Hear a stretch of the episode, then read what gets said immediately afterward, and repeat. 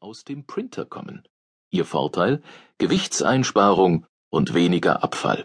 Denn wer aus Metallpulver Objekte aufbaut, hat kaum Verluste. Mutterkonzern GE hat angekündigt, in den nächsten Jahren 100.000 Kraftstoffdüsen für die Boeing 737 vom 3D-Drucker produzieren zu lassen. Das läuft schon unter Massenproduktion. Eigentlich drucken alle schon dreidimensional.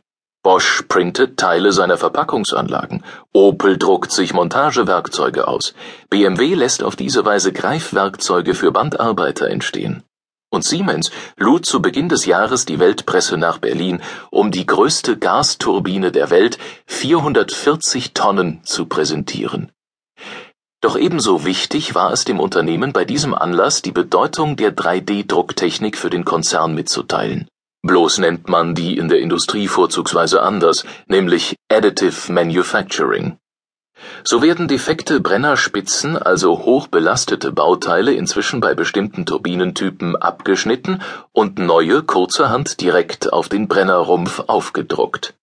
Die Technik erspart das Schweißen, verkürzt die Reparaturzeit und macht die Reparatur billiger.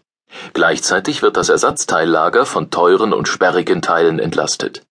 Geht irgendwo auf der Welt eine Turbine kaputt, kann sich der Siemensmann vor Ort das Ersatzteil selber drucken. Falsch wäre der Eindruck, dass die Industrie erst jetzt auf den Trichter gekommen sei.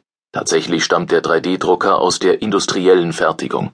Der erste, der ein Patent auf ein Verfahren zum Verschweißen von Schichten zur Herstellung dreidimensionaler Objekte erwarb, war 1979 ein gewisser Ross Householder, der daraus aber nichts machte. Erst ein Ingenieur aus Colorado brachte 1984 die Idee zur Anwendung. Schichten flüssigen Kunststoffs werden rechnergesteuert aufgetragen und mit Laserlicht ausgehärtet.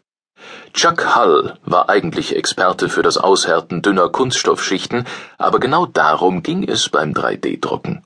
Die letzte Schicht muss hart sein, bevor die Folgeschicht aufgetragen wird. Sonst passiert, was in jedem Büro bekannt ist. Der Print verschmiert. Hull entwickelte den ersten 3D-Drucker. Seine Firma 3D Systems gehört heute zu den Weltmarktführern. In der Anfangszeit des 3D-Drucks ging es Leuten wie Chuck Hull vorrangig um das flotte Anfertigen von Prototypen, solchen, die man vor der Serienfertigung ansehen und anfassen wollte. Das funktionierte im 3D-Printer oft tatsächlich besser als beim Schnitzen, Zurechtschneiden oder Hantieren mit Pappe und Kleber. Aus diesem Grund ist der älteste und heute noch gebräuchliche Begriff für 3D-Drucken Rapid Prototyping. Dass es so lange dauert, bis sich die additive Fertigung auch in der Industrie durchsetzt, liegt an den generellen Anforderungen an jede neue industriell taugliche Technologie. Sie muss hochpräzise und schnell sein, die Materialien müssen definierte Eigenschaften besitzen und sie muss in den Produktionsprozess passen. Diese Voraussetzungen werden bislang noch selten erfüllt. Ein gutes Beispiel ist die Firma Bego in Bremen. Hier druckt man Zähne. Seit 2001. Bego nutzt das 3D-Drucken, um wie in einem Zahnlabor professionell zu produzieren, nur eben automatisch. Kleine Objekte wie Zahnbrücken oder Kronen individuell, also jede unterschiedlich auszudrucken, das ist die Stärke dieser Technologie. In aquariumsgroßen Gehäusen wachsen bis zu 300 Ersatzzähne über Nacht heran. Jede der 30 Mikrometer feinen Schichten besteht aus einer Prise Kobalt-Chrom-Pulver, das mit einem kurzen Laserblitz verschweißt wird. Rund 70 solcher Zahnprinter gibt es in Deutschland, und kein Patient erfährt, ob er einen komplett im Zahnlabor hergestellten oder einen im Auftrag eines Zahnlabors ausgedruckten Zahnersatz im Mund hat. Es existieren keine erkennbaren Unterschiede.